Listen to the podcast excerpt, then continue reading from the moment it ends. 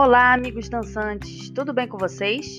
Bom, em homenagem ao Dia do Professor, que foi no dia 15 de outubro, aqui no Brasil, eu resolvi fazer este podcast.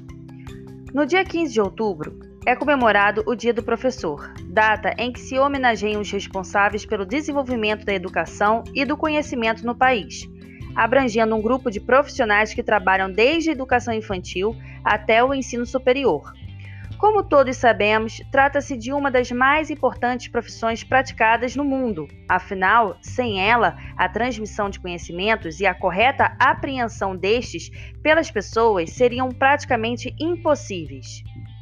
A origem do Dia do Professor se deve, de fato, à data 15 de outubro de 1827, quando o imperador Dom Pedro I instituiu um decreto que criou o ensino elementar no Brasil com a instituição das escolas de primeiras letras em todos os vilarejos e cidades do país.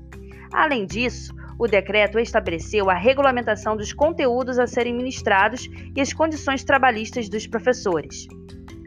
No caso da dança, para poder dar aulas de dança em academias e escolas, é necessário que a pessoa tenha uma formação em um curso técnico reconhecido pelo MEC ou curso superior em dança, juntamente com o registro como profissional de dança ou como artista bailarino no Ministério de Trabalho.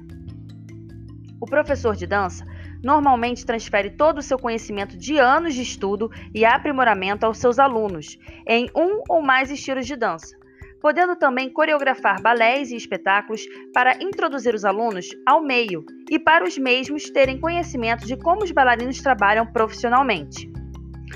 Então, amigos, que tal se profissionalizar como professor de dança? Ficaram interessados? Se você quer saber mais informações em como se profissionalizar para dar aulas de estileto dance e outros estilos de dança, me siga nas redes sociais e entre em contato pelo meu Instagram, tuane.fontes. E veja também o meu trabalho com a minha companhia no arroba DenseOutBR e no meu canal no YouTube, Tuane Fontes. Espero que vocês tenham gostado. Um ótimo final de semana a todos e não se esqueça, dance sem fronteiras, dance out.